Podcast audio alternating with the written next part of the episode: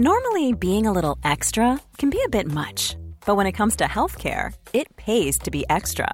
And United Healthcare makes it easy with Health Protector Guard fixed indemnity insurance plans. Underwritten by Golden Rule Insurance Company, they supplement your primary plan, helping you manage out of pocket costs without the usual requirements and restrictions like deductibles and enrollment periods. So when it comes to covering your medical bills, you can feel good about being a little extra. Visit uh1.com to find the Health Protector Guard plan for you.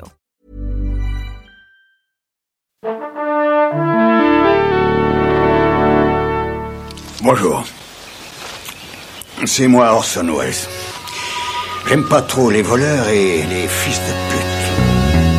Salut c'est Ciné, votre rendez-vous avec le cinéma qui a dans le cœur non pas une petite fille oubliée, mais plutôt une tripotée de monstres fantastiques et merveilleux. Ça explique d'ailleurs sans doute pas mal de choses, mais passons des monstres donc répondant au doux nom évocateur de l'homme invisible, du monstre de Frankenstein, de la créature du lagon noir, bref, tous ceux qui appartiennent à la grande famille de ce qu'on appelle les Universal Monsters, classiques d'entre les classiques du cinéma qu'Universal donc tente de réanimer avec toute la vigueur du désespoir pour avoir à son tour son univers étendu à lui.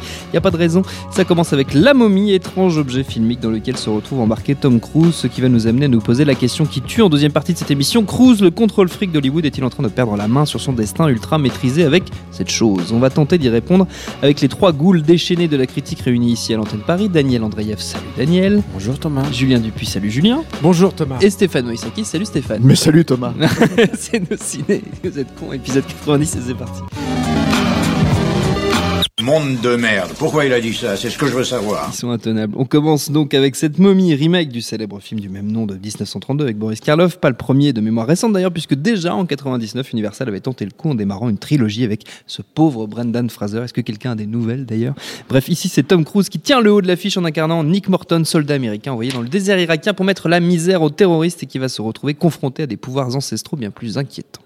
Welcome to a new world of gods and monsters. Et le film est réalisé par Lex Kurtzman, qu'on connaît surtout comme compère de J.J. Abrams et John Favreau, dont il a coécrit et produit un certain nombre de choses à la télé ou au cinéma. C'est son deuxième long métrage. Et outre Tom Cruise au casting de La Momie, il y a Sofia Boutella dans le rôle titre ou encore Russell Crowe. On dit un mot rapide du film, après on évoque plus en détail la trajectoire que prend la carrière de Cruise en ce moment. Qui veut commencer? Julien, tu me regardes. C'est, c'est un, c'est un excellent film. C'est vachement bien. C'est vachement Non, c'est bien, c'est, c'est bien. C'est carré. C'est très bien réalisé déjà. C'est intelligent. C'est une bonne production. Ouais. non, euh, c'est, c'est, le- c'est la grande maladie d'Hollywood, je trouve, aujourd'hui. C'est, c'est cette, cette obsession des univers étendus, mais qui montre bien que les financiers ont pris le pas sur les vrais producteurs euh, là-bas. C'est-à-dire qu'on est, on est sur la prospection. Donc, si un studio a un univers étendu qui est bien installé, qui a un public fidèle qui le suit, ben, je pense que l'action va, va grimper, quoi. Que c'est intéressant pour les mecs qui, qui, qui en ont beaucoup. et euh, du coup, ils sont tous en train de courir à ça. Alors, il faut quand même rappeler que c'est la deuxième fois que, c'est la seconde tentative que d'Universal pourrait essayer de créer un univers Faut le rappeler a- parce que le, ne, ne le rappelle ne pas. le rappelle pas, ils veulent essayer de l'enterrer. C'est Dracula Untold qui est sorti, alors il y a 4-5 ans, un truc comme ça, euh, et, et qui était, et- mais qui était horrible, mais qui se terminait dans le monde contemporain, parce que c'était sur les origines, on va dire, de Dracula, ça se terminait dans le monde contemporain, et ça annonçait euh, tout un tas de suites qui ne sont jamais venues. Donc là, ils ce- essayent de, on oublie tout, on recommence, là, et on, on- on cache ça sous le tapis, et ils essayent de, de reconstruire un truc qui a, euh, euh, qui essaye très curieusement en fait finalement et c'est là où on voit à quel point ils sont dans un, mode de pensée totalement aberrant de d'enquiller plusieurs strates de blockbuster donc tu as la strate euh, Universal Monsters sur laquelle on a essayé de rajouter donc la strate euh, uni- univers étendu. Donc ce qui déjà est totalement incohérent hein, quand on connaît un peu l'Universal Monster et puis en plus il y a la strate euh, film avec Tom Cruise un, peu de Tom Cruise aussi d'ailleurs. Et, euh, et, et tout ça euh, te donne une espèce de bouillie informe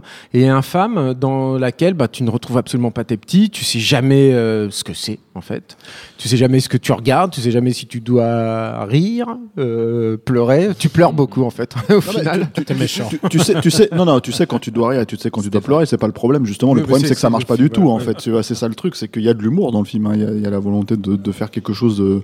C'est-à-dire, tu parlais de c'est un remake du film de 32, c'est pas vrai du tout. hein. C'est-à-dire que quand tu regardes le film, c'est euh, un Officiellement, c'est ça. Ouais, officiellement mon Voilà. cul.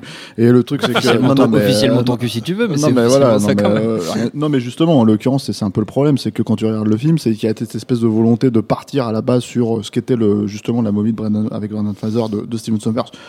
C'est ma foi un film euh, Sympa. Très sympa, Bon, tu vois. qui euh, bien le, le, le, le script de King Kong de Jackson. Bien sûr, mais qui, était, mais qui, avait au moins le mérite de, de combler un, un vide avec euh, l'aventure fantastique à l'époque à la Indiana Jones entre guillemets, quoi. Même si c'était pas évidemment pas de ce niveau-là. Hein. Euh, mais enfin bon, à tout prendre, je préfère la momie à Indiana Jones 4. Euh, le truc, c'est que ça essaye de partir un peu dans cette direction pour finalement dériver en simili film d'horreur à l'ancienne. À la loup-garou de Londres, un Ah petit ouais, peu. voilà. Et ouais, et puis avec, ouais, parce que t'as le mec qui lui parle, mais le, le truc c'est que t'as aussi, enfin, t'as as des espèces d'incursions un peu bizarres dans le cinéma de Fulci. euh, avec euh, les zombies euh, aquatiques, euh, ce genre de truc où t'as l'impression, je pense que c'est pas du tout leur référence, mais en fait ça fait, quand t'es un peu cinéphile de films d'horreur, tu tu vois ça et en fait tu te dis merde, c'est Qu'est-ce que vraiment, qu'est-ce que ça vient foutre là quoi Euh, Un personnage de, de monstre en fait finalement avec euh, comment elle s'appelle euh, Sophia, la- Sophia Sophia Boutella. Qui est, bah, qui est ma foi, mais euh, je, moi je trouve que c'est une femme magnifique en fait. Elle a un charisme énorme et tout, mais qui a un rôle de merde quoi dans, dans, dans le film quoi. C'est-à-dire que euh, puis enfin, mais tu sais, c'est- c'était dès le début, hein, dès qu'ils essayent de t'expliquer, la- tu, tu l'as pas vu le film toi? Non, moi Voilà, je suis voilà. ça, pas là. Voilà, ouais, c'est c'est- ouais, heu- heureux homme. mais euh, mais euh, c'est dès qu'ils essaient de t'expliquer l'histoire de la momie, un peu comme ils le faisaient au début du, justement du film de Sommers, mais pour le coup avec une voix off et qui est celle de de, de, de ce brave Russell Crowe là qui, qui vient qui vient euh, Prendre des sous. euh, payer les sous pour l'andouillette. Euh, le truc c'est que c'est que voilà, enfin c'est complètement aberrant. C'est c'est c'est, dès, dès ces 5 minutes en fait, dès ces 5 premières minutes, t'es en train de te dire ok j'ai même pas envie d'être là en fait. Les mecs, Donc faire 10 films derrière avec euh, comment dire L'homme J- invisible. Jake Gyllenhaal, l'homme invisible, bidule machin, la bride of Ah. Frankenstein et tout, c'est mort quoi, c'est mort. Et on à a envie de leur dire bon courage surtout, ça va être et compliqué. le truc c'est que Ju- Julien précise qu'en gros il y a cette logique de Dark Universe qui est, qui est- qui est quand même clairement affichée dès le film, pas dans le film, mais dans le logo et dans le market autour du film. C'est-à-dire que ils t'ont fait la photo, euh, la photo avec, tous les acteurs qui vont être dans les prochains films. Ils t'ont fait le logo euh, Dark Universe, c'est-à-dire t'as le t'as la, la Terre de, de d'Universal qui se retourne comme la face cachée de la Lune, mais ils ont pas compris que c'était la Terre depuis depuis 75 ans, mais c'est pas grave, tu vois. Et ils te montrent Dark ils te montrent le Dark Universe pour t'expliquer, voilà. Et comme ils ont plus ou moins conscience, parce que là ils sont un peu emmerdés, ils ont quand même plus, enfin ils ont le tracking qui, euh, au moment où on parle, le film n'est pas sorti aux États-Unis, euh, ils ont le tracking en fait qui est en train de, de, de, en gros leur expliquer que bah leur euh, leur univers étendu, ils vont peut-être se le mettre un peu euh, là où je pense quoi. Euh, le problème c'est que en gros euh, ils sont en train de dire bah on va peut-être faire des petits films aussi avec. C'est-à-dire qu'en en fait on peut tout faire avec Dark Universe, on s'en fout, on peut faire des petits budgets. Donc euh, là, ils ont annoncé euh, Bill Condon sur euh, Bride of Frankenstein. Le, me- le mec a réalisé, parce qu'on c'est le mec qui a fait La Belle et la Bête, qui a fait euh, Oui. Kingsley, qui a fait tous ces films-là. C'est le mec qui a Gods of Monster, donc euh, Gods and Monster, pardon. Donc euh, c'est quelqu'un qui connaît la, la carrière de James Wall, c'est quelqu'un qui peut éventuellement faire un- une référence à ça. Mais pour moi, en fait, c'est perdu d'avance. C'est-à-dire que comme il y a un certain lion qui est censé être Tom Cruise, et on va revenir là-dessus après que Daniel, je pense, en a, a donné son sentiment sur le film, euh, comme tu as un espèce de lion qui est Tom Cruise, je vois même pas comment ils peuvent faire rentrer vraiment ça. C'est-à-dire que pour moi, si je comprends bien la logique des choses, Tom Cruise est censé être dans Bride of Frankenstein. Tom Cruise est censé, est censé être dans L'Homme Invisible. Pourquoi faire? Pour quelle, pour quelle logique? C'est très très étonnant. Il y a un twist à la fin, mais je pense que à cette table, personne n'a compris ce que c'était exactement. Alors, Donc euh, le moi- truc, c'est que alors- à ta tête, une opinion, toi. vas-y. Alors, je vais te dire un truc. Je pense que le twist dans ma tête est beaucoup plus beau que ce qui va avoir lieu. Ah, mais vends-le à Universal, ne nous le dis Alors- pas, ne le dis pas à nos ciné, Voilà, vends-le à fais payer Universal, ton, en fais fait. payer ton Je vais vous dire, les mecs, vous êtes, vous avez embarqué tout de suite sur le Dark Universe. Euh, J'y suis allé en tant que fan de Tom Cruise parce que je suis fan vraiment de Tom Cruise. J'adore analyser sa carrière. Et, euh, et donc j'y suis allé sans savoir qu'il y avait de Dark Universe. Moi, je suis allé, j'ai échappé à toute la promo. J'y suis allé euh, vraiment normal, Candide. candide. C'était notre Wonder Première, Woman. nous. première, sur- première surprise, je vois Alex Kurtzman, euh, réalisateur. Je fais ah putain de merde parce que c'est quand même l'auteur de, de Transformers et de toutes ces merdes. quoi. Non, l'auteur de Transformers, c'est Michael Bay. Arrête maintenant. Non, non, non. Voilà, C'est Ouais, l'auteur de, c'est l'auteur ouais. des Star Trek. Oui, mais le mec qui, qui- l'auteur de, le mec qui l'auteur de The Island, si tu veux. Mais bon, voilà. Voilà, c'est le mec, c'est le mec qui a participé à tous ces caca, tous ces caca. Et donc je fais. Transformers, c'est bien. Non, non, Non, non, déjà c'est bon, conversation, 10 ans, Stéphane. 10 ans sont passés, on peut le dire maintenant. Transformers, c'est bien quand même. Non, non, non, c'est de la merde. C'est gênant. C'est de la merde, Allons, c'est c'est moche, Passons, moche. passons, passons. C'est moche, On y reviendra, Stéphane. Mais revenons-en à la C'est momie. l'objet d'une prochaine émission. Et là, tout d'un coup, je vois Russell Crowe. Donc, je suis toujours content de voir Russell Crowe. Et j'adore Russell Crowe quand il joue un peu dans des trucs un peu de nanardeux. Euh, The Man with Two Fists, euh, The Man euh, with the Iron Fist de Reza, donc, tu vois, où il jouait une espèce de maître d'arts martiaux qui fait des cunis subaquatiques, tu vois. Donc, vraiment, quand il est quand il est plus proche du nanar, j'adore Russell Crowe quoi. Et, et là, et là, il est, il est Moi, pas. j'adore Russell Crowe quand il joue bien. hein. Non non, C'est bien aussi, non non non non, je trouve, je trouve qu'il non. Tu sais, d'abord, dans je- LA je trouve Confidential, qu'il c'est joue- pas mal. Hein Je trouve qu'il joue. non mais je trouve qu'il joue toujours bien. C'est toujours un acteur. Tu le payes, tu- il reçoit son chèque. Sam Raimi, je sais pas. Il est, il- il- tu payes, il reçoit son chèque et il est content d'être là. Mais et il fait son taf. Russell Crowe, Mais ne- attends, Russell Crowe, a pas ça pour l'argent, il fait ça, il fait ça pour l'andouillette. Non, mais- Tu le sais. Mais, Il a pas- l'air mais très content d'être mais là, laisse-moi quand finir même, sur hein. la momie. Mais laisse-moi finir sur la momie. momie. Et le truc, tout d'un coup, et je vois Russell Crowe qui commence à avoir les yeux rouges, mais gorgés de sang, et je fais, qu'est-ce qui se passe? Ah, ouais, parce qu'il faut Et- préciser. Et, parce que je ne savais pas, je ne savais pas que tout d'un coup, il dit, oui, je m'appelle Mr. Hyde. Et, Non, Jekyll. et il s'appelle Mr. Jekyll, et je fais, et là, je me- je m'accroche à mon siège, je fais, oh là putain, ils vont nous coller Jekyll and Hyde dans le même film, mais à quoi bon Où ils vont Et en fait, Jekyll and Hyde est un espèce de laboratoire quelque part dans Londres où il fait des expériences sur des humains et sur lui-même en particulier. Ça n'a aucun sens. André, Andreev, ton numéro de Candide ne marche pas. eh ben, tu écoute, savais, tu écoute, écoute, tu sais quoi? Ce film dont je n'attendais rien est devenu un cosmonanar. Et, euh, et en fait, je regrette presque qu'il n'en ait pas plus fait. Genre, genre carrément, c'était la ligue, la ligue des Tom Cruise extraordinaires. Mais c'est vrai. vois. C'est- non, mais- et, et- et franchement, Ce que, franchement, tu, ce que tu pointes, c'est vrai, parce que le problème, c'est que es censé être dans un, dans un film qui lance le- l'univers, le, Dark Universe, et en fait, en gros, t'as as Jekyll et puis basta, quoi. En gros, Si, si, t'as t'as plein de caméos Ouais, avec la, la caméos. d'acteurs.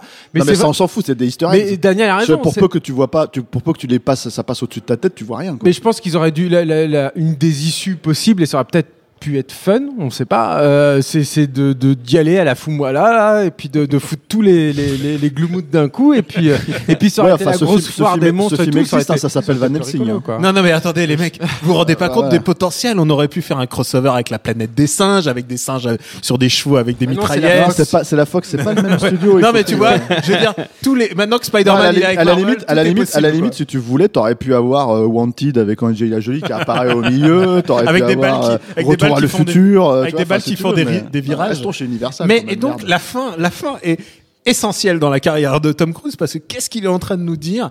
Et on peut pas en parler vraiment sans, sans révéler ce qui se passe. Faut qu'on spoil un peu. Mais c'est l'expression- de, il devient littéralement la nouvelle momie en fait. C'est lui qui devient la momie. Ah, C'est ça que t'as compris Ah, moi j'ai compris ça. Ah, C'est pas très clair. hein. Mais c'est pas clair puisque ensuite il continue à refaire du cheval en mode Uncharted, genre je suis beau gosse sur mon cheval.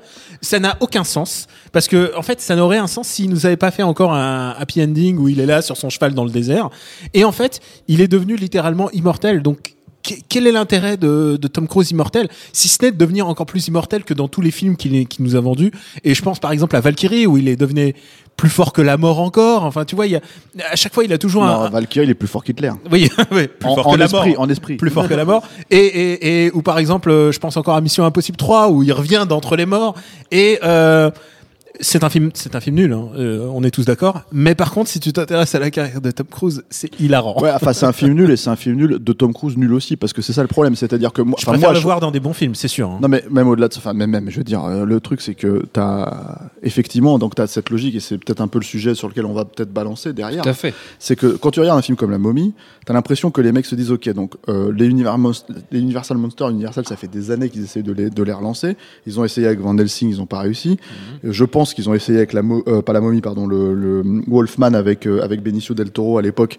Euh, bon voilà le film Mais a comment coûté. c'est- mais comment c'est possible qu'on on n'arrive pas alors qu'il y a Underworld qui arrive à faire 4 quatre épisodes Mais Underworld, ça coûte 30 balles. Le, le, le, le, Tom la- Cruise, la- tu le la payes mo- pas la- 30 balles. la- la- la- le, le Wolfman avec, euh, avec euh, Benicio del Toro, c'est un film où le réalisateur s'est barré une semaine avant le tournage. Donc le problème, c'est que d'un seul coup, ça coûte très très cher d'aller chercher un remplaçant. Et puis ça a coûté cher à la base. Voilà, hein, et d'aller- faire le film derrière parce que c'est en plus ça se passe à l'époque victorienne tout ça donc le truc c'est que bon euh, euh, il y a des problèmes hein, dans ce film mais le, le de Joe Johnston c'est finalement lui qui a repris le film c'était Marc Romanet qui devait le faire au début enfin à la fin des années 2008 2009 par là. Euh, ça s'est planté parce que ça coûtait très très cher. Il y a le Dracula Rising dont parlait euh, dont parlait Julien en 2013 je crois c'est ça?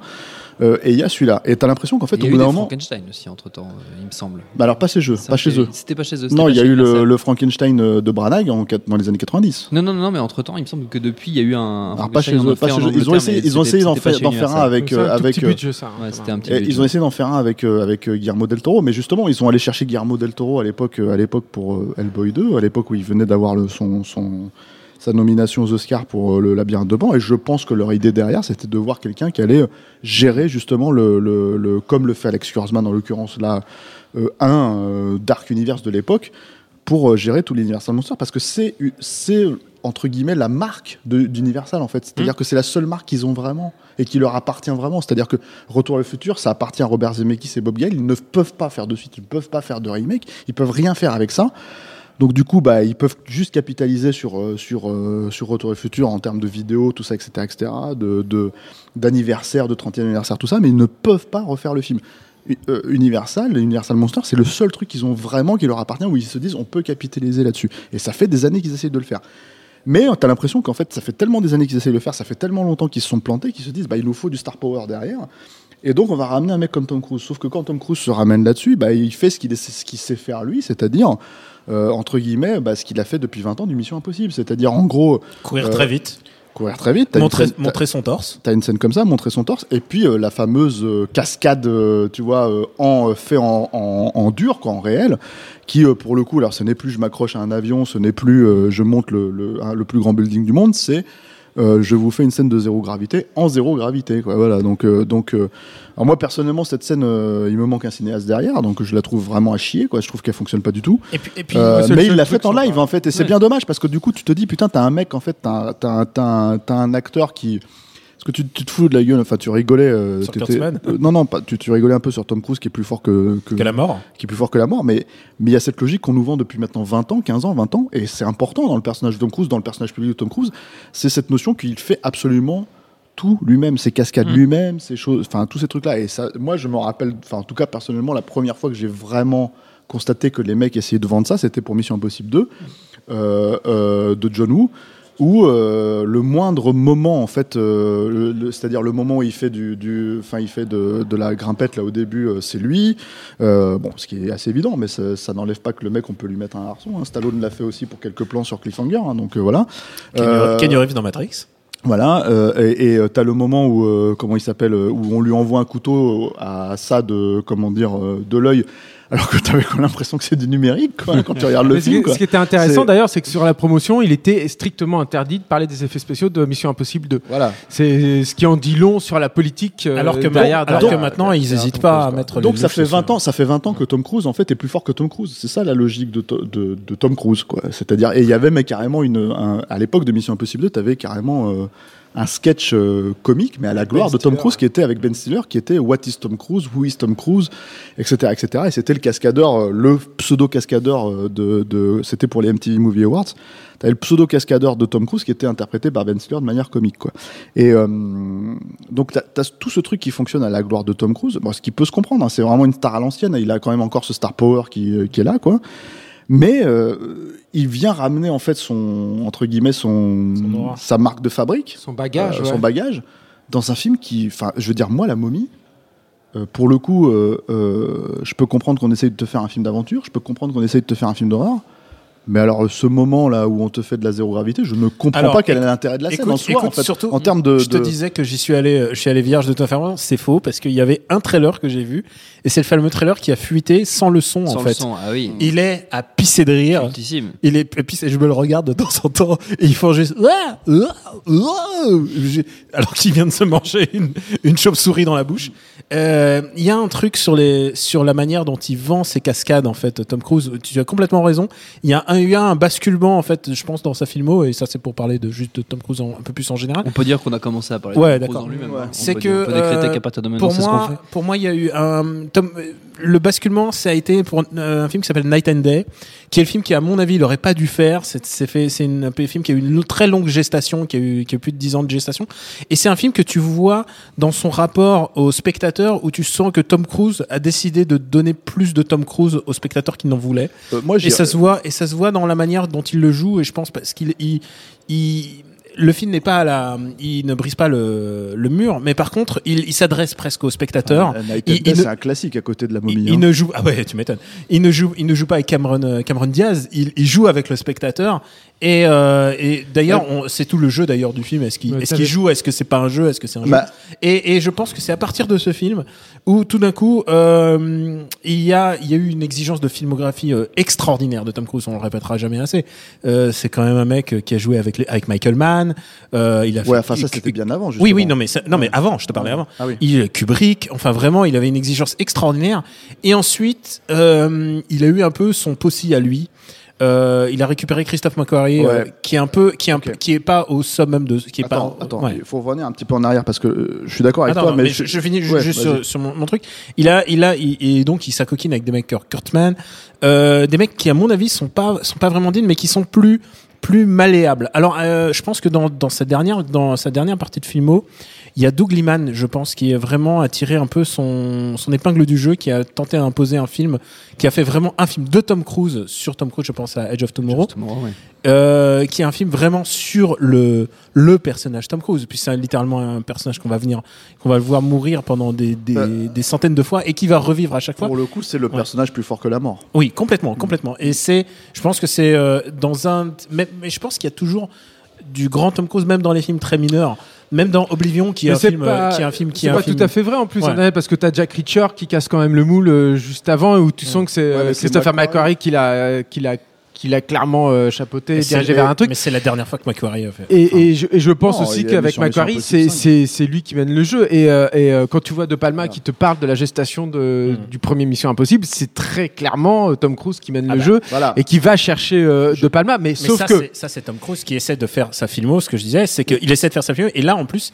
c'est le, coup- le coup de le coup de poker. C'est-à-dire qu'il va chercher Brian De Palma, euh, qui était un peu au creux de la vague, et il l'impose. Il l'impose au studio. Et c'est vraiment un mec qui, Non, a, qui a euh, écrit. Il a écrit sa légende. Et maintenant, il est un peu en mode roue libre. Et, et la momie, je- la momie. Je est- pense qu'il faut ouais. qu'on reprenne un peu les, trucs. Pour moi, un mec comme Tom Cruise, à la base, on parle d'un- acteur qui a un- une logique d'icône. Si on parle de l'acteur, hein, vraiment, c'est-à-dire et l'acteur est la star. Si tu regardes Tom Cruise dans les années 80, on parle de Top Gun, on parle de Legend, on parle de Risky Business. C'est ça les films en fait qui ont, qui ont, enfin, Cocktail, Rain- tu vois. Rain Man. Non mais Rain Man, exactement. C'est des films, pour moi, hein, personnellement, c'est des films qui ont atrocement mal vieilli. Euh, mais je veux dire tous. Hein. Tout- même For of July. Non, mais là, on commence. ah, C'est là où on commence Voilà. à rentrer avec un vrai cinéaste. Ah, C'est-à-dire voilà, que pour la première fois, pour la première fois dans la carrière, c'est-à-dire que même moi qui adore euh, Tony Scott, Hmm. même un Top Gun et un et un comment dire Jour de euh, tonnerre. un jour de tonnerre, j'estime personnellement que c'est les euh, les années pub en fait de, c'est- de, de Tony c'est Scott. C'est les années. pas ses films les plus personnels aussi. Non, Ouais. clairement. Et Ni- le ni truc, c'est c'est-à-dire que ce n'est pas le Tony Scott de Man on Fire ou de, ou de comment dire de True Romance. Mm. Mais le truc, c'est que il a façonné Tony Scott a façonné euh, Tom Cruise de cette époque-là. Euh, c'est lui qui a filé le meilleur film de Tom Cruise, on va dire, de cette époque-là, c'est-à-dire le- les Top Gun et les Jours de tonnerre, qui pour moi sont euh, les cocktails, les Rain Man, les trucs, euh, voilà. T'as beaucoup de gens qui, qui t'expliquent, moi, je suis pas forcément euh, d'accord, même si je suis pas fan de la performance de Dustin Hoffman dans euh, Rain Man, t'as beaucoup de gens qui t'expliquent que le jeu de Tom Cruise dans, dans Rain Man est très, enfin, est primordial en fait pour ancrer le, personnage d'autiste, d'autiste de, de, de, de Dustin Hoffman. C'est compliqué à savoir. Le seul truc, c'est que c'était la première fois où on pouvait se dire, tiens, il essaye de, de briser un peu son image Mhm. de Yuppie. Mais bon, enfin, ça va pas très très loin, quoi. Euh, vu Born, mais euh, né un t'es 4 dur- juillet. T'es dur avec Rain Man quand même. Il y a, je Attends, pense qu'il y a une double Au-delà de ça, au-delà de ça, franchement, revois le film, hein, ça a super bien vieilli. Et le truc, c'est que c'est vraiment ancré années 80. Enfin, je veux dire, les gens qui te qui te délirent sur les années 80, t'as envie des fois de leur remettre des, des films qu'on avait qu'on a vus nous à l'époque, si tu veux, et de leur dire, vous voulez, c'est ça les années 80, les mecs, c'est pas que les tripes que vous avez, quoi, euh, euh, régressifs, quoi. C'est là, t'as un truc comme euh, comme Rain Man. En termes de drame pur, hein, ça fonctionne pas. C'est hyper hyper hyper beauf. euh, Enfin bref. On s'éloigne un peu on de, s'éloigne. de On Tom. Cruise, Le truc que je voulais dire, c'est que, c'est que, c'est que, effectivement, Tom Cruise, qui est un, un- un- non seulement un, un- je pense, un acteur à cette époque-là qui avait un vrai potentiel mais qui n'était pas atteint, est un vrai carriériste. C'est-à-dire que c'est quelqu'un qui a compris en fait qu'il avait, parce que euh, Top Gun, ça fait 200 millions quasiment euh, aux États-Unis à l'époque où ça sort. Tu fais le calcul aujourd'hui, c'est c'est un chiffre Marvel. Hein. Hmm. C'est monstrueux, hein, c'est Avengers, tu vois. Et, euh, et euh, le mec, en fait, il sait que pour avoir une certaine pérennité, il faut qu'il aille chercher des réalisateurs. Et le premier pas, c'est effectivement Oliver Stone qui a fait euh, Platoon, qui a été nommé aux, aux Oscars, etc., etc., et qui d'un seul coup refait un film sur le Vietnam avec un personnage qui a existé. Et Tom Cruise qui doit, pour la première fois, se fondre dans un personnage qui a déjà existé. C'est son premier film d'auteur. C'est son premier film avec un grand réalisateur, Ouais. en tout cas, de cette époque-là. Et, euh, et moi, personnellement, j'estime que même si le, je trouve que le film est très bon, euh, bah, Tom Cruise, c'est euh, un peu le, le, le, problème du film pour moi. Et le truc, c'est que Tom Cruise a essayé, juste après, je, je termine juste pour essayer de- d'aller jusqu'au bout de ma démarche. Euh, parce que pour moi, le vrai changement dans la carrière de Tom Cruise, il n'est pas justement un Night and Day, il est bien avant. Et, et c'est sur le Kubrick. C'est-à-dire qu'en gros, il est allé, il s'est fait une collection de cinéastes. Il s'est fait euh, Sidney Pollack sur euh, comment dire euh, La firme. sur la firme. Il s'est fait euh, euh, Scorsese sur la couleur de. La couleur de l'argent avant, Ouais, exactement, c'est vrai, pardon. On a tendance à l'oublier parce que c'est un film mineur pour, comme, Ah, pour Scorsese, mais, Oui, oui, mais, voilà. pour, mais pour Scorsese. Tom Cruise, c'était super intéressant. Exactement, super bien intéressant sûr. Et face à Paul Newman. Newman, c'est pas, c'est pas rien. Euh, euh, il s'est fait, euh, il s'est fait. T'as, bon, Ron Howard, ça vaut ce que ça vaut, mais le mec, il est, il est, il est, enfin, il a une, il a à l'époque, c'était c'était son duo avec Hein Nicole Kidman, c'est un film problématique. Ouais, il a une hein, mais il avait une pérennité quand même, si Mm. tu veux. Voilà. Euh, il s'est fait De Palma, il s'est fait. Voilà, il allait chercher des cinéastes en fait qui allaient vraiment mettre en valeur. Ah, C'est vrai la star Tom Cruise, mais aussi comment dire le le le, le faire révéler des- à lui-même. Voilà, faire des films, faire des films qui qui qui sont des films de Tom Cruise parce que quand tu regardes ces films de l'époque et si tu réfléchis bien. Tous ces films l'affirment, Mission Impossible, même si les films sont finalement assez, euh, assez euh, différents, c'est des films qui sont vendus exactement de la même manière. C'est-à-dire, tu regardes l'affiche de, de, de, de Top Gun, tu, euh, pas Top Gun, pardon, de, Days of Thunder, euh, Jour de tonnerre, tu regardes l'affiche de, de, la firme, tu regardes l'affiche de Mission Impossible, c'est les putains de mêmes affiches avec la grosse gueule de Tom Cruise. À une époque, on faisait pas que ça comme affiche. Donc le truc, si tu veux, c'est que et, et Mission Impossible dont on parlait, c'est la première vraie prod de Tom Cruise qui s'associe avec son, ce- ce- son agent à l'époque qui était Paula Wagner. Ils ont monté leur boîte de prod et en fait c'est le contrôle absolu jusqu'à jusqu'à comment dire euh, à, jusqu'à un moment donné où Brian De Palma leur a dit à l'époque. euh, les gars, il nous faut, si vous voulez vraiment faire un gros blockbuster, c'est son- c'est sa première prod, hein, Julien. Euh, Il vérifie le mec. Tiens, attention. tiens. Il cherche autre chose. Ouais, et, et- et jusqu'à ce que Brian De Palma leur dise, les gars, il nous faut une scène finale. C'est pour ça que le film a été tourné, il a été tourné début euh, 95 et il est sorti finalement en mai 96 avec un retard pour une, alors qu'il devait sortir fin 95. euh, pour une raison très simple, c'est que Brian De Palma leur a dit, il nous faut une scène finale très forte. Et c'est lui qui est revenu à la charge plusieurs fois pour leur dire, on va faire la scène d'action finale dans l'Eurotunnel. Et qui voulait Euh, faire depuis le début, hein, de qui Palma, voulait hein. faire depuis le C'est- début, évidemment. C'est Bah, Robert qui voulait merde, faire. hein. voilà. Et, et c'est ce que je voulais dire par rapport à McQuarrie aussi, c'est que euh, ben, je vais terminer sur ça. Et Tom Cruise, en fait, intelligemment, en tant que producteur, s'est dit OK, on va faire cette scène qui, pour moi, je trouve, est restée dans les annales en termes de scène d'action. Mais le truc, c'est qu'effectivement, à l'époque, euh, Tom Cruise était à coquiner avec Robert Town. On parle de Christopher McQuarrie, mais son Christopher McQuarrie de l'époque, c'était Robert Town. Et Robert Town était en sous-main pour réécrire absolument tous les films. Il a réécrit La Firme, il a réécrit Mission Impossible, il a réécrit absolument tous les films en fait dans lesquels Tom Cruise était pour si je peux me permettre, bah, Tom Cruise isait les films entre guillemets quoi. Non, mais ce qui est, ce qui est très étonnant chez, chez Tom Cruise, c'est que c'est à la fois. tout le monde connaît son, son, son truc de, de contrôle fric euh, absolu. Moi, j'ai une, une petite anecdote qui, je pense, est éloquente, donc je peux peut-être prendre euh, deux minutes pour, pour la raconter. Mais j'étais allé visiter le, le Stan Winston Studio euh, dans les années 2000, au début des années 2000, qui est en fait un studio d'effets spéciaux qui a bossé sur The Predator, les Jurassic Park, les Terminator, tout ça, et aussi sur Entretien avec un vampire. Et ils avaient un showroom absolument monstrueux où tu pouvais filmer absolument tout- tous les monstres. Moi, j'y allais pour filmer en fait, et on pouvait tout filmer. Sauf le mannequin de Tom Cruise d'entretien avec un vampire. Ça, t'avais un, un vigile qui était là et qui t'interdisait formellement de, filmer ça. Ce qui en dit, tu vois, hein, tu, le vois, hein, ce mannequin dans le film. Tu vois Tom Cruise abîmé de cette façon-là dans le film. Mais c'était ahurissant de se dire, bon, bah, tu pouvais aller filmer Johnny Depp, enfin, le mannequin de Johnny Depp ou de, Schwarzenegger, qui étaient, qui sont quand même au niveau du star power, ça se pose là et tout, mais pas Tom Cruise. Et ce qui ce qui en dit, je trouve très très long sur la, la- le souci de contrôle du mec, parce qu'évidemment, ça venait de lui ou des, des gens qui travaillent pour lui, hein, mais.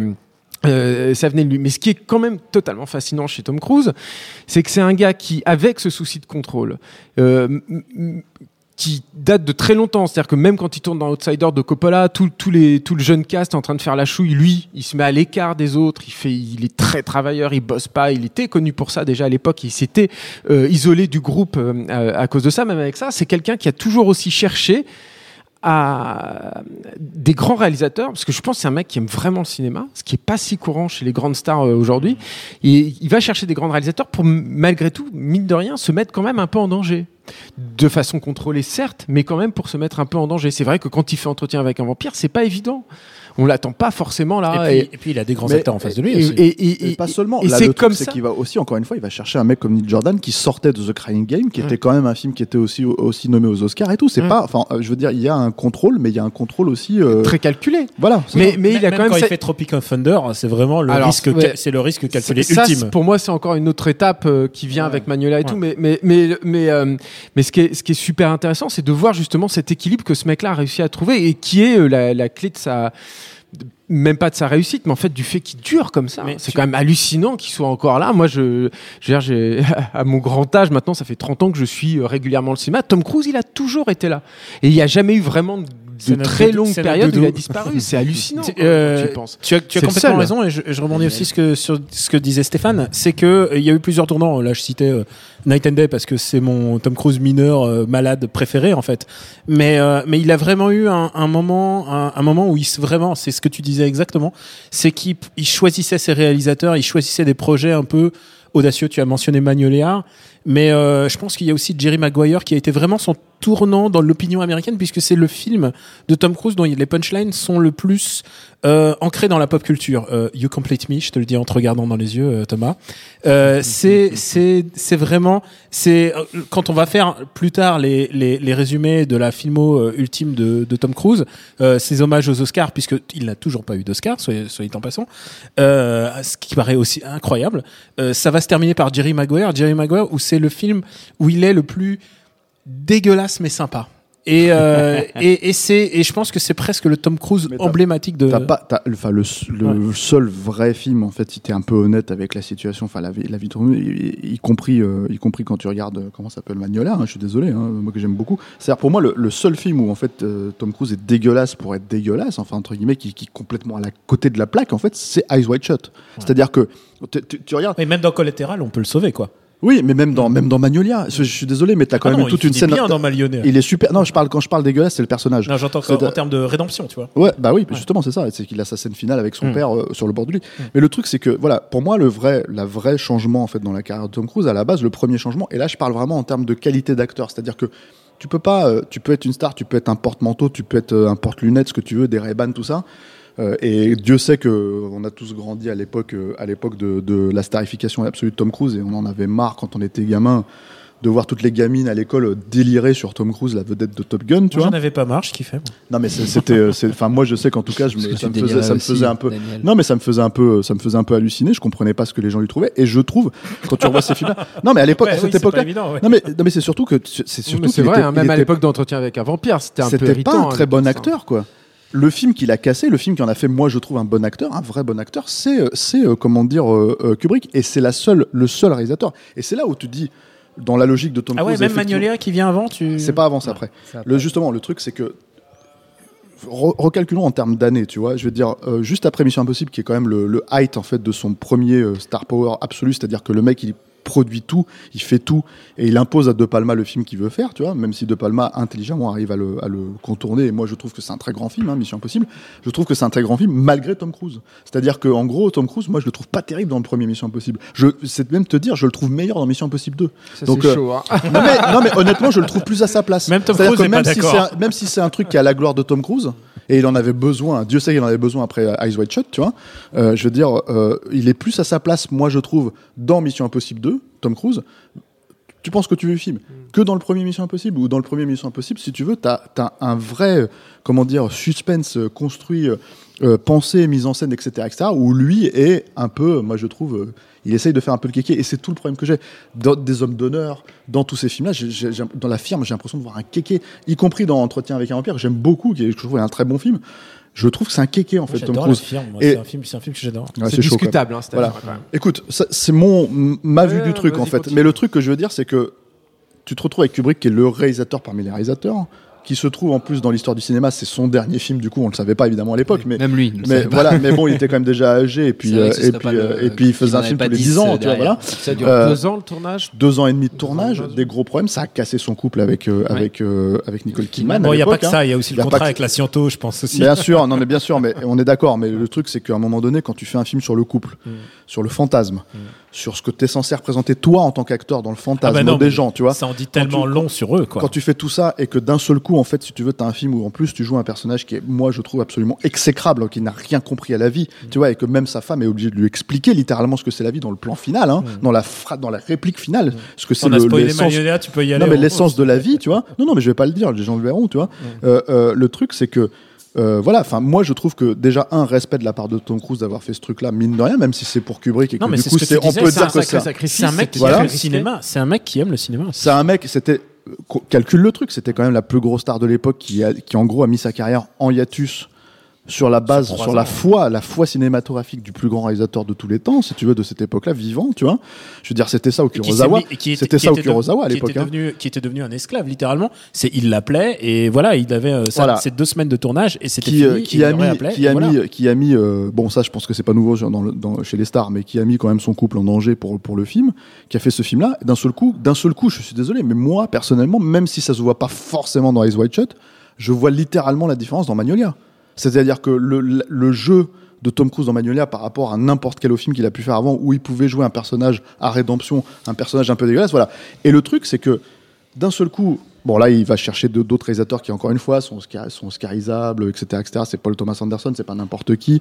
Euh, il Non, veut. mais quelle il- année? Quatre- euh, Cette année-là, la même année, il sort Eyes Wide Shut et, et Magnolia. Je trouve que c'est vraiment. Enfin, il est une filmo. euh, Ouais, ouais. Et, le truc, c'est que c'est quand quoi. tu regardes. Moi, pour moi, le seul mec dans, dans, toutes ces, dans tout ce truc post Eyes Wide Shut, le seul réalisateur que j'ai du mal à comprendre, c'est-à-dire qu'il tape Michael Mann, il tape John Woo, même que peu importe qu'on pense des films. Encore une fois, je veux Mm. dire, c'est un. T'es Tom Cruise, tu veux John Woo, c'est normal.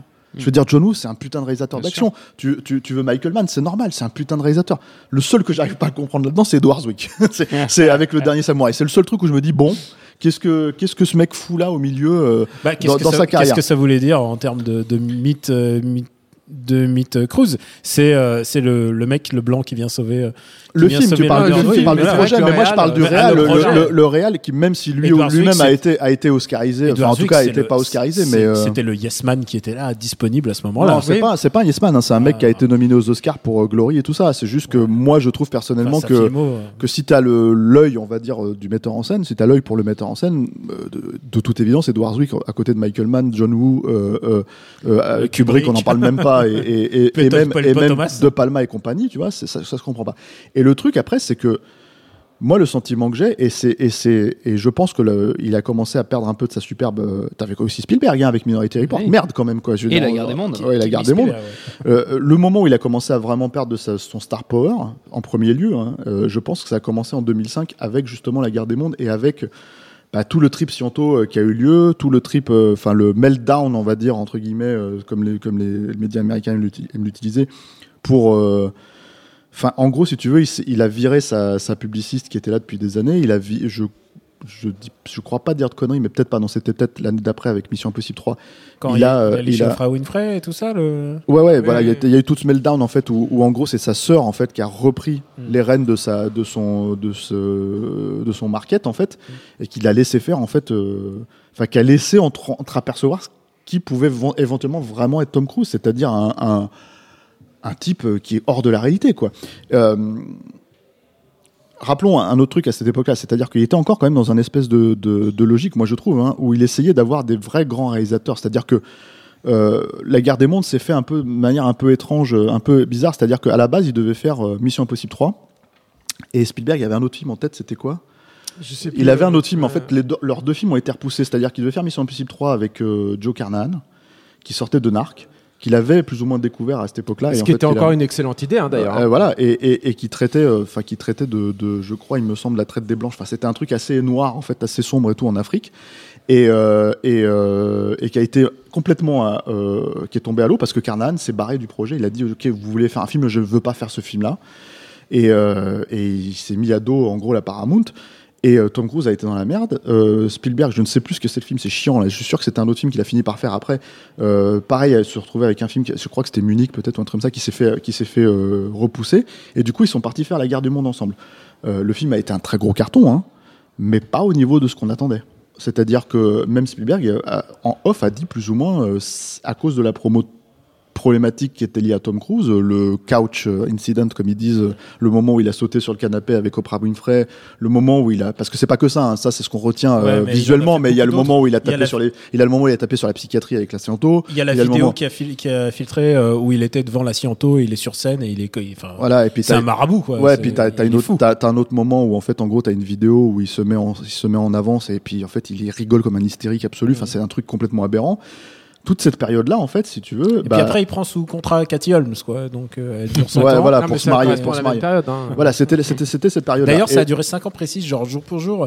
Tu, c'est un CDD. C'est un CDD. Voilà. ouais. Et, et C'est le truc, c'est que le film, a, le film a cartonné et en fait, il a enchaîné après avec J.J. Abrams qui est certes, c'était un showrunner de, de comment dire euh, euh, bien en vue parce que le mec avait fait Alias et tout euh, pour Mission Impossible 3, mais c'est un réalisateur euh, de et c'est d'ailleurs le. Mais après, le- il prend Brad Bird. Attends, je termine. Non, non, attends. Ouais. Faisons Ah, ça tu dans nous fais l'historique Non, mais je te le fais dans l'ordre parce que parce que parce que c'est important. Après. Non, non, mais c'est important, c'est important de faire l'historique pour, pour expliquer comment le mec a pu perdre sa superbe et en arriver justement à la momie aujourd'hui. C'est-à-dire que le truc, c'est que quand il fait un Mission Impossible 3, il n'a plus un grand réalisateur d'action, quoi qu'on pense encore une fois de la qualité des films, hein, de John Woo, de, de, Brian De Palma, que personnellement j'aime beaucoup les deux.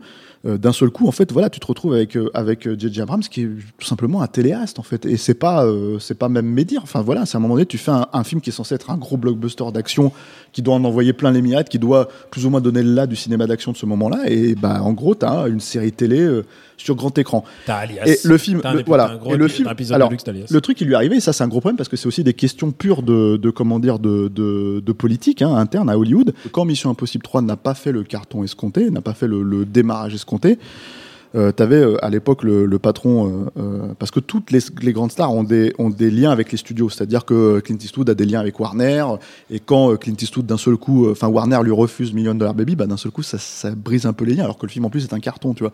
Donc il y a plein de, petits trucs politiques comme ça, et c'est arrivé à Tom Cruise aussi à l'époque de, de, Mission Impossible 3, où la femme de Summer Epstone, qui était le patron de Viacom, à qui appartient Paramount, en fait, lui a dit je n'aime pas Tom Cruise. Il est, il est détestable. Et d'un seul coup, en fait, Summer Epstone a décidé de ne plus signer le contrat de Tom Cruise et il n'y avait plus personne derrière, euh, derrière euh, euh, Tom Cruise pour, comment dire, bah pour lui signer des chèques en blanc en tant que producteur. Donc Mission Impossible 3 sort, se plante. Bon moi personnellement, je pense que c'est plus ou moins mérité parce que le film est pas, enfin se plante, façon de parler. En tout cas c'est pas un très grand film quoi. C'est clairement pour moi à mon avis le moins bon même de tous les Missions Impossibles.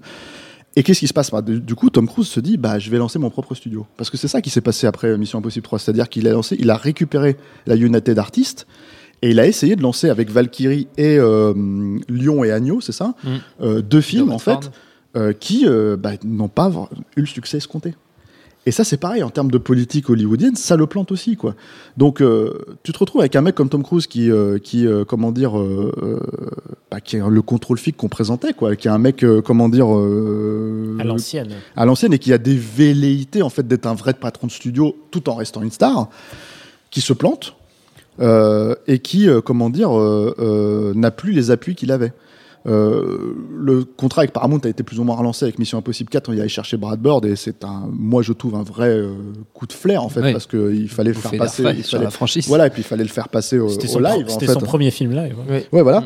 Euh, euh, mais bon, enfin, quelque part, en fait, la, la logique du Tom Cruise inoxydable, le mec qu'on pouvait plus, euh, voilà, elle avait complètement disparu parce que de toute façon, à l'intérieur même d'Hollywood, le mec avait planté un studio qu'il a récupéré, alors certes, qui était qui était bien un peu en forme, hein, la United Artists, ça faisait quand même 20 ans que c'était euh, c'était sous euh, sous per- superfusion quoi. Bien caraffé. Euh, voilà, euh, euh, euh, il a euh, plusieurs films en fait euh, qui sont des franchises qui sont bâties sur son sur sa gueule quoi, sur sur euh, sur Tom Cruise présente, tu vois, qui sont bah, Night and Day, tu l'as cité tout à l'heure, euh, Edge of Tomorrow, Oblivion. Jack Reacher, Oblivion, qui sont tous des films qui ont, euh, euh, pardonnez mon anglicisme, underperformé quoi, c'est-à-dire qu'ils ont fait moins que ce qui était attendu Ah, quoi. en plus, Edge of Tomorrow a vraiment un marketing minable, euh, le titre qui a été changé 15 fois. Voilà. euh, Alors que, alors que vraiment, ils avaient pour une fois, pour une fois, alors là, chose ils avaient quelque chose qui, qui- était solide, quoi. Mais Voilà. l'image du film est très bonne. Ouais. Ah non, non, mais Oui. aujourd'hui, ce qui nous en reste, mais euh, et, et étonnamment, en fait, c'est des films dit underperformé, c'est à juste titre. en c'est- termes c'est de, de fait le box-office, ouais. carton. Et, et, étonnamment, parce que justement, Star- Tom Cruise a ce star power énorme, c'est-à-dire que même quand un film comme euh, Jack Reacher bah, ne rapporte pas le, le- le score escompté, on lui accorde quand même C'est une suite suite. qui se plante Avec Euh, Edward Zwick. avec Edward Zwick. Euh, Edge of Tomorrow, il y a une suite qui est prévue alors Ouais. que ça s'est planté.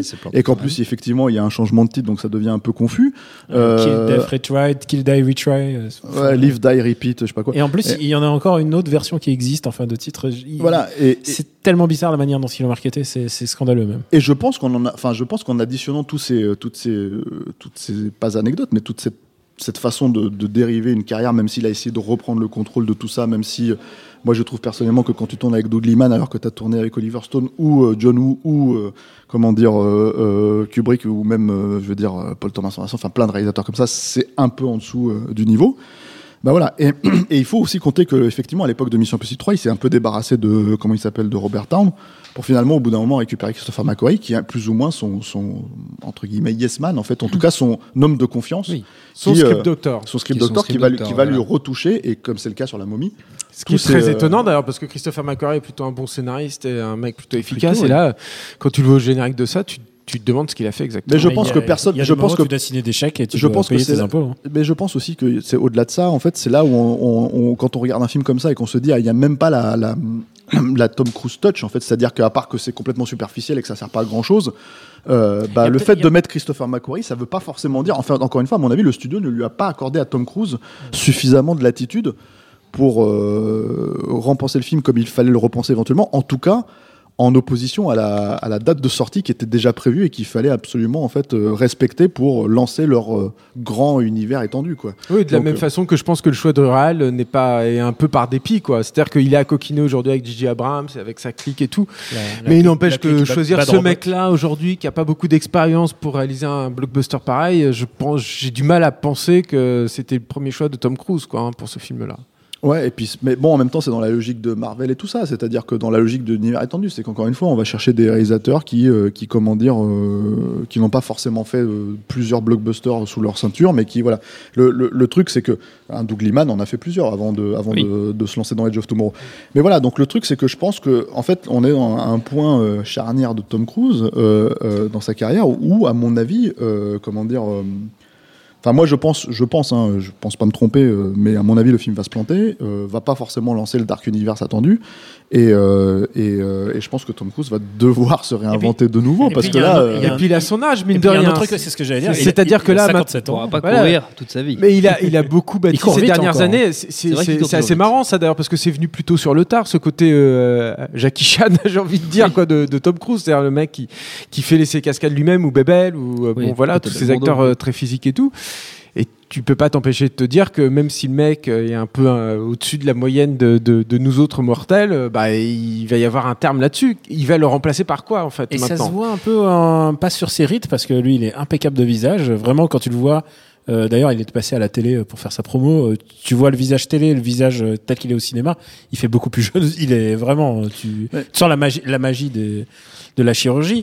Mais, mais il y a un truc, il y a un truc qui est presque euh, risible à un moment, c'est qu'il le filme de euh, son torse en fait. Il le filme et s'arrête vraiment à la poitrine euh, en, en haut du torse, sans montrer le bas. Et parce que le bas commence un peu à, bah, ça fait, il a, bah, il a 57 ans, le pauvre. Ah et oui. il y a un moment, et il y a un moment où euh, le, la momie vient lui chatouiller le bide, et c'est ce qui lui fait des guillis en fait. C'est vraiment une scène euh, grotesque parmi parmi d'autres. Et, et, et là, à ce moment-là, je me suis dit, Hmm, ça a l'air d'être une doublure. Donc en fait, il se fait pas doubler pour, euh, il s'accroche à un avion, il s'accroche à un immeuble, n'importe quoi.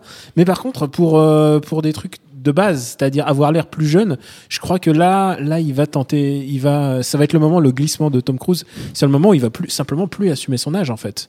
Il va être une espèce, bon, une là, espèce on, de on monstre. sait quoi. qu'il tourne Mission Impossible de nouveau avec Mm. Christopher McQuarrie, ce qui est quand même, moi, je pense, euh, C'est un peu super bizarre. ouais. Non mais comme comme la- comme Qui la momie en fait qui a, qui a hein. un aveu d'échec, c'est-à-dire qu'en fait pour moi le, le fait qu'on parle de Tom Cruise aujourd'hui, ce que ça représente d'une certaine manière, c'est c'est pas que la carrière de Tom Cruise en soi, c'est ce que ça représente sur ce que sur ce qu'est devenu Hollywood aujourd'hui. C'est-à-dire que à une certaine époque, la bonne star pouvait imposer le bon réalisateur sur le bon projet pour bien le mettre en valeur. Certes, c'était ça le deal, mais ça fonctionnait.